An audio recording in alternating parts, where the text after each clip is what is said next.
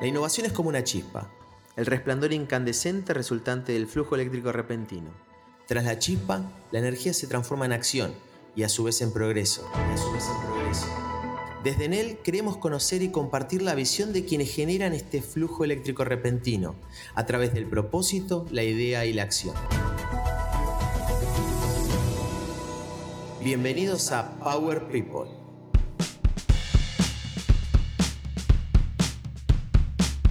Hoy nos acompaña Charlie Caramañán, gerente de sostenibilidad e innovación en Enel Argentina, y además un referente en innovación abierta e innovación sustentable. Charlie, bienvenido y muchas gracias por estar acá. Un placer acompañarlos. Antes que nada, una pregunta para conocernos un poco mejor. ¿Quién es Charlie Caramañán? A ver, desde chico era una persona muy curiosa y en esa búsqueda por entender cómo funcionaba todo, todo lo que me rodeaba, y me empecé a leer mucho sobre ciencias, biología, astronomía.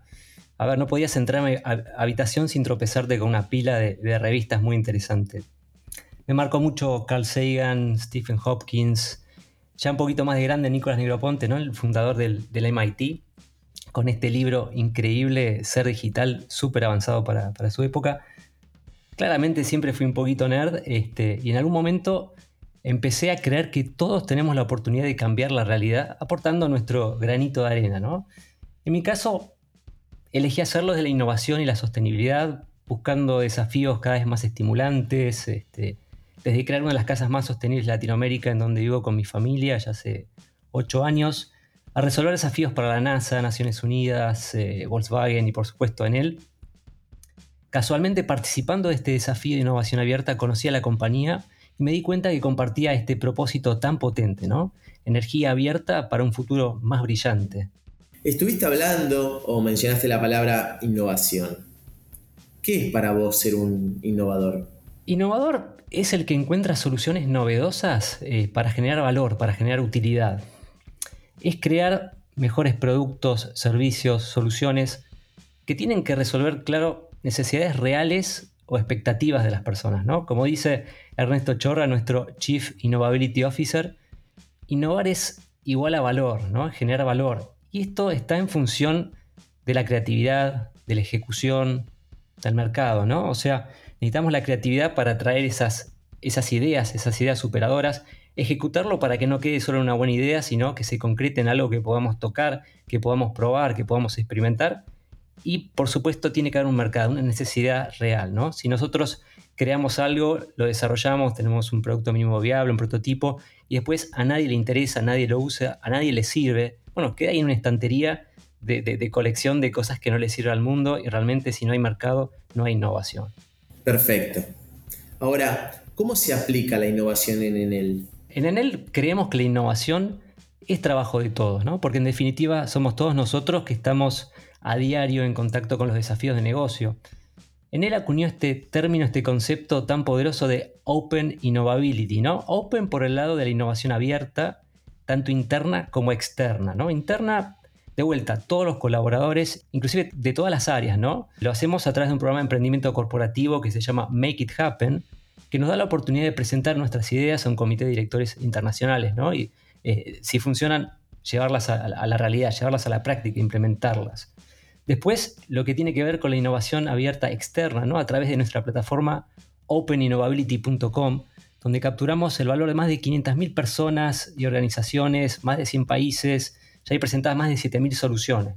Y por último, bueno, tenemos una red de focal points, Agile Transformation Office, Idea Hubs, embajadores de innovación, todo esto para estimular y desarrollar los procesos de innovación mediante este programa que nosotros denominamos Idea Factory, ¿no? donde acompañamos los procesos con las metodologías que aprendemos en la Academia de Innovación. Hace casi dos años que estamos atravesando una pandemia. ¿Sentís que en este periodo se modificó el rol de la innovación en las organizaciones? ¿O mismo el funcionamiento de los equipos? Claramente nos afectó a todos, ¿no? Pero no de la misma manera. Organizaciones como en él se adaptaron rápidamente a la virtualidad y fue una oportunidad para acelerar un montón de procesos, ¿no? La despapelización, la digitalización, comenzamos a trabajar en equipos más grandes, más amplios, más interdisciplinarios, ¿no? Y esto provocó una explosión en la cantidad de, conocimientos que compartimos, pero también explotaron nuestras agendas, claramente. Por ejemplo, el año pasado en la Academia de Innovación participaron cientos de colaboradores, una cantidad de personas que en la presencialidad no hubiese encontrado un momento ¿no? para poder participar. Esto sí fue realmente positivo. Después aprendimos a usar herramientas de co-creación y trabajo colaborativo como Mural, ¿no? Eh, es un proceso en evolución. Aún estamos tratando de encontrar el famoso balance vida-trabajo y en algunos casos se perdió un poco este contacto físico, ¿no? la, cercanía entre colega y, con el cliente. Sí, coincido totalmente. Ahora, ¿qué diferencias notas respecto al manejo de la innovación prepandemia y en la actualidad? Bueno, como comenté antes, en una primera etapa se aceleraron un montón los procesos eh, que si no, estuviese, si no hubiese estado la pandemia hubiesen tardado muchísimo más ¿no? en concretarse y en generalizarse.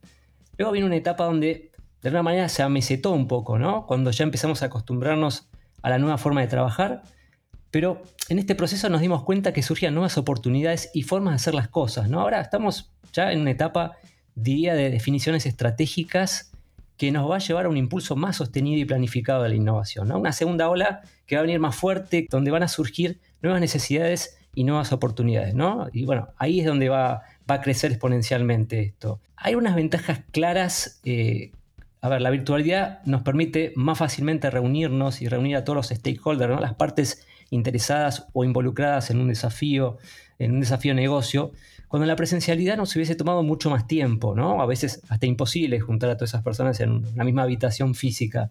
En este contexto, los desafíos de innovación abierta están funcionando muy bien, porque fueron concebidos justamente para la virtualidad, ¿no? Hoy más gente se anima a participar de esto. No corrió la misma suerte los hackatones, por ejemplo, ¿no? que fueron concebidos en la presencialidad y en este pasaje a la virtualidad no están funcionando del todo bien. ¿no? Este, hace dos años armabas un evento con un montón de chicos jóvenes, uno o dos días, y al final de la última jornada te presentaban una solución superadora para, por ejemplo, prestar un nuevo servicio a partir de datos abiertos. Hoy en la virtualidad no podés mantener la atención de todas estas personas eh, por tanto tiempo, ¿no? Entonces hay que repensar la manera de hacer las cosas. ¿Qué relación podés encontrar en los momentos de crisis como ahora y en el surgimiento de nuevas soluciones y liderazgos? A ver, definitivamente innovar implica la preexistencia de una necesidad sin satisfacer, ¿no? Lo que nosotros denominamos un, dolor, ¿no? Un pain point. Y las disrupciones traen dolor. Pensemos en las situaciones más disruptivas de la humanidad, las guerras, por ejemplo, fueron aceleradoras de innovación, ¿no? Avances en ingeniería, ingeniería naval, aviación, radares, inclusive lo que es la energía nuclear. Una disrupción lo suficientemente importante atrae la atención, los recursos, las mentes, los gobiernos, las empresas, las personas más brillantes, ¿no? A trabajar sobre el desafío. La innovación es impulsada por los desafíos y esto es justamente el enfoque de challenge driven, ¿no? prácticamente un mantra para nosotros acá en Enel. A ver, un ejemplo concreto, el calentamiento global, ¿no? hoy emergencia climática. Posiblemente la disrupción más grande que enfrenta la humanidad nos interpela a, innovar ¿no? y a preguntarnos, ¿cómo podemos generar y almacenar energía sin liberar carbono? ¿no? Bueno, renovables, litio, hidrógeno, ¿de qué manera? ¿Cómo podemos alimentarnos? ¿no? de otra manera, ¿no? Proteína vegetal, proteína cultivada, proteína obtenida mediante un bioreactor directamente del CO2 del aire. Bueno, estamos pensando en, esas soluciones, ¿no? Cómo brindar agua segura, agua potable a partir del mar, del medio ambiente, de los desechos cloacales, alternativas al plástico de un solo uso, bioplásticos a partir del maíz, la caña de azúcar, celulosa, cáscara de camarón. Bueno, la disrupción plantea la pregunta, ¿no? Y la innovación trae la solución. Con esto que me acabas de decir, ¿cómo, ¿cómo ves la innovación en Argentina? Nosotros tenemos mentes brillantes y Argentina es un suelo muy fértil para innovar, ¿no? Lo que falta muchas veces este, es coordinar todos esos recursos y buscar una, un compromiso o un propósito compartido. Yo creo que en Argentina, hoy, tras la pandemia, tras todo lo que hemos pasado, tras todo lo que hemos sufrido, surgen un montón de oportunidades y necesitamos líderes, digamos, que de alguna manera encolumnen eh, toda, toda esa energía creativa que los argentinos tenemos un poquito por, por naturaleza para encontrar estas soluciones, ¿no? estas, estas soluciones superadoras. yo creo que, eh, digamos, que podemos hacerlo y que estamos bien parados para hacerlo. Estamos hablando de innovación y liderazgo. ¿En qué lugar crees que debería estar la innovación en el siglo XXI?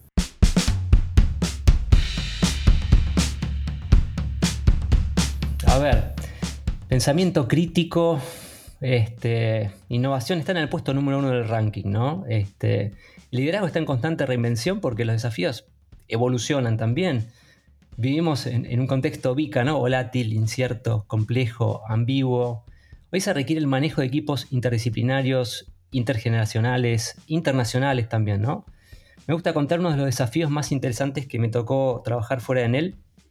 Hace unos años desde Bali, junto a Naciones Unidas, se plantearon construir la isla más sustentable del mundo, una ciudad con universidad, centro de innovación, donde probar todas estas tecnologías nuevas, tecnologías sostenibles, comenzaron lanzando un desafío de innovación abierta para diseñar el paseo costero y el, puerto, ¿no? algo así como el, malecón o el, puerto madero, digamos. Estuvimos seis meses trabajando en un equipo compuesto por, una empresa israelí que se llama Concrete, líder en diseño y construcción de, protecciones costeras sostenibles, un socio en Londres que se llama Hugo Gili, el resolvedor de, desafíos de innovación abierta más experimentado del planeta, vive en, un barco en el río Tames y en su tiempo libre diseña los anfiteatros y los trucos de magia para magos como David Blaine. Bueno, y nosotros en Argentina, los, argentinos. Bueno, compitiendo con un equipo de Holanda y Emiratos Árabes, trabajamos en tres usos horarios distintos, cinco horas de diferencia, deadlines ajustadísimos, más de 10 herramientas de trabajo y diseño colaborativo, todo de manera remota, sin vernos las caras o sin conocernos personalmente por lo menos, ¿no? Nos conocimos personalmente por primera vez allá en Bali, después de trabajar seis meses juntos para construir el prototipo eh, de, este, de este paseo costero en una semana y al terminar esa semana un evento de premiación de más de mil personas, ministros, innovadores de clase mundial. Bueno, finalmente nos trajimos el chique a casa y, mientras estamos hablando se está construyendo esa solución hoy en Bali. Pero fue una experiencia increíble de trabajo, digamos, de, innovación y de manejo de equipos y de colaborar, ¿no? Es un trabajo de, tiempo completo de innovar y de colaborar. Ese es el rol de los nuevos líderes. Como decís vos, bueno, una, experiencia increíble y un gran desafío. Pero hablando de desafíos, ¿cómo pueden hacer los líderes para que sus equipos eh, tengan o fluya la creatividad y evitar que trabajen en silos? Digamos, la clave es transformar los silos en nodos, ¿no? Trabajar en la eficiencia de este sistema operativo para organizar el flujo de trabajo, eh, intercambio de información de estos nodos, ¿no? Pensemos, por ejemplo, en el cuerpo humano, particularmente en el cerebro. Cada colaborador es una neurona, tenemos que trabajar en las conexiones, ¿no? o sea, en las acciones. Cada pensamiento, cada concepto, cada idea, surge la interconexión de, estos impulsos eléctricos entre las neuronas de distintas partes del cerebro, justamente a través de las acciones. Entonces, la clave está en la red, en la capilaridad, la transversalidad, la velocidad en que viaja y se conecta la información. Por eso, desde el momento cero, el momento que nosotros denominamos del kick-off o el lanzamiento de un proyecto, tenemos que dedicarle mucha energía al proceso de clarificación, el famoso clarify. Involucrar a todos los stakeholders, a todas las personas involucradas, establecer una visión clara de roles, expectativas. Es súper importante. Como decía Albert Einstein, si tuviese una hora para resolver un problema, usaría los primeros 55 minutos para definirlo correctamente y después 5 minutos para pensar la solución. ¿no? Después viene el momento de la ideación, de la creatividad, una etapa que es divergente para generar la mayor cantidad de ideas, ¿no? Después una etapa convergente para entender cuáles son las que realmente aportan a la solución y a la necesidad.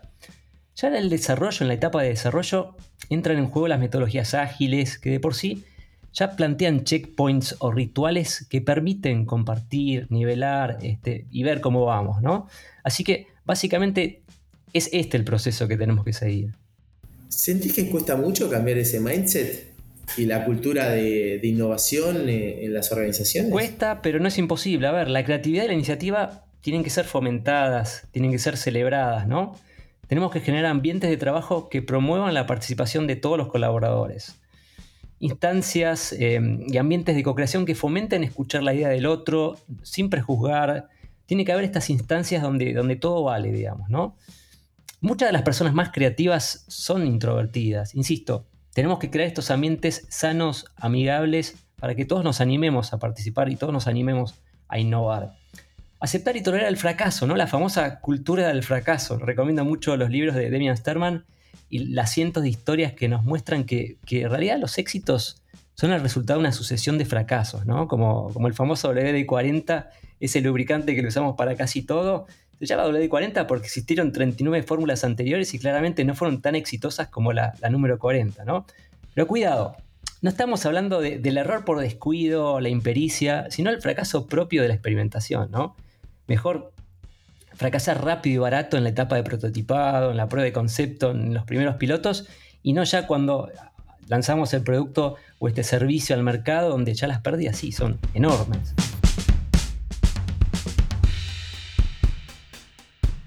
En base a, todo esto que, venís contando, ¿qué acciones recomendás para fomentar la innovación y la creatividad de los equipos? Mira, hay algunos tips básicos eh, para, estimular la, creatividad. Recomiendo mucho leer algún libro también de, de, de son, son, son, muy buenos, son muy, son muy, este, muy al punto, muy al hueso, como seguimos decir. Pero, a ver, yo creo que no tenemos que perder esa actitud de niños, ¿no? tenemos que desarrollar esa capacidad de observación, preguntarnos todo por qué, digamos, hacer doble clic a las cosas o rascar un poquito para entender cómo funcionan y cómo poder mejorarlas. Después tenemos que estar de vuelta investigando y aprendiendo. Ya no, ya no sirve ir a una, una, carrera técnica, a una universidad, estar 5, 6, 8 años y creer que con eh, ese material, con esos conocimientos, podemos, eh, digamos, estirarlo toda nuestra vida laboral como si fuésemos un camión. No, hoy tenemos que ser Fórmula 1, ¿no? Tenemos que parar cada ratito en boxes y tomar esos nuevos conocimientos y habilidades que necesitamos para poder este, ir de la mano a este, a este, a este contexto tan cambiante, ¿no? Tan desafiante. Después, armar equipos, este, mezclar, combinar perfiles, conocimientos, ¿no? Lo que se llama eh, la polinización de ideas, ¿no? Cuanto más interdisciplinario, este, intergeneracional, más diverso, mejor, ¿no? Van a salir las mejores ideas. Otra cosa que, me parece que es importante es alternar, ¿no? Entre la divergencia y la convergencia y también lo que conocemos como respiración creativa, ¿no? Eh, mezclar trabajo en equipo, pensamiento colectivo con reflexión individual, ¿no? De repente pensar, meditar las ideas, elaborarlas y llevarlas al equipo para empezar a pelotearlas, ¿no?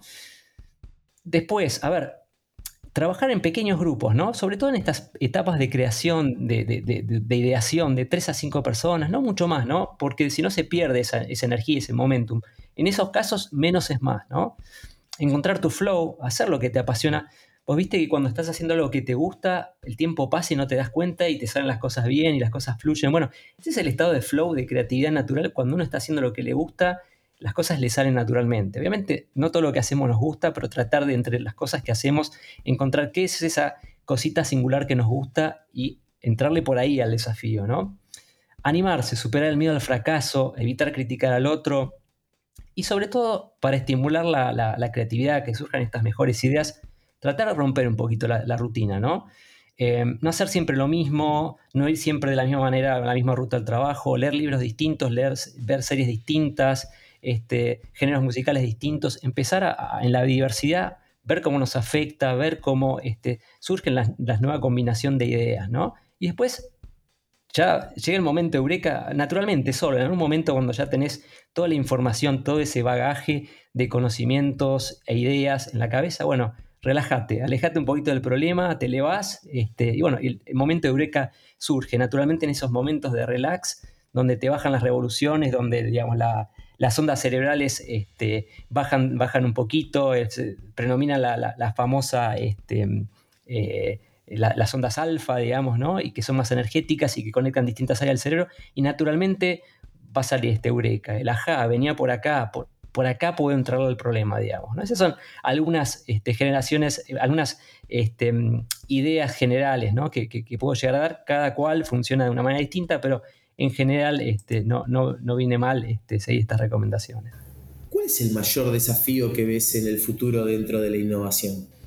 Bien, mira, de todas las tecnologías exponenciales, la que realmente va a cambiar todas las reglas de juego es la inteligencia artificial. Hasta el 1900 el conocimiento de la humanidad se duplicaba cada 400 años. Hoy se duplica cada 12 horas. Repito, todo el conocimiento de la humanidad hoy se duplica cada 12 horas. ¿no? Entonces, a ver, las nuevas innovaciones, las patentes, ya están siendo desarrolladas por inteligencia artificial. ¿no? Y la única capaz de procesar e interrelacionar toda esta explosión de conocimientos que estamos viendo es la inteligencia artificial. ¿no? Entonces, a ver, soy de los que tienen una visión optimista sobre las tecnologías creo que van a habilitar lo que se conoce como economía de la abundancia, donde las tecnologías nos van a asegurar una calidad de vida decente sin esfuerzos, y eso se va a transformar en todo un desafío socioeconómico, ¿no? Va a ser enorme. A ver, ya los países líderes, los tecnólogos, los visionarios, están hablando de esto y haciendo pilotos de ingresos básicos universales, ¿no? Y ahí sí, entonces el ser humano va a tener la posibilidad, la, la lección, ¿no? De salir de la rueda del hámster y realmente preguntarse cuál es nuestro propósito, ¿no? ¿Qué podemos hacer para generar una sociedad mejor desde lo que nos hace únicos, ¿no? Y singulares como seres humanos, ¿no? ¿Qué podemos hacer? Bueno, muchas gracias Charlie por compartir tantos conceptos y experiencias. Gracias, gracias a vos. Bueno, gracias a todos por la atención, a los que nos escuchan. Soy Fernando Mosteirín y esto es Power People.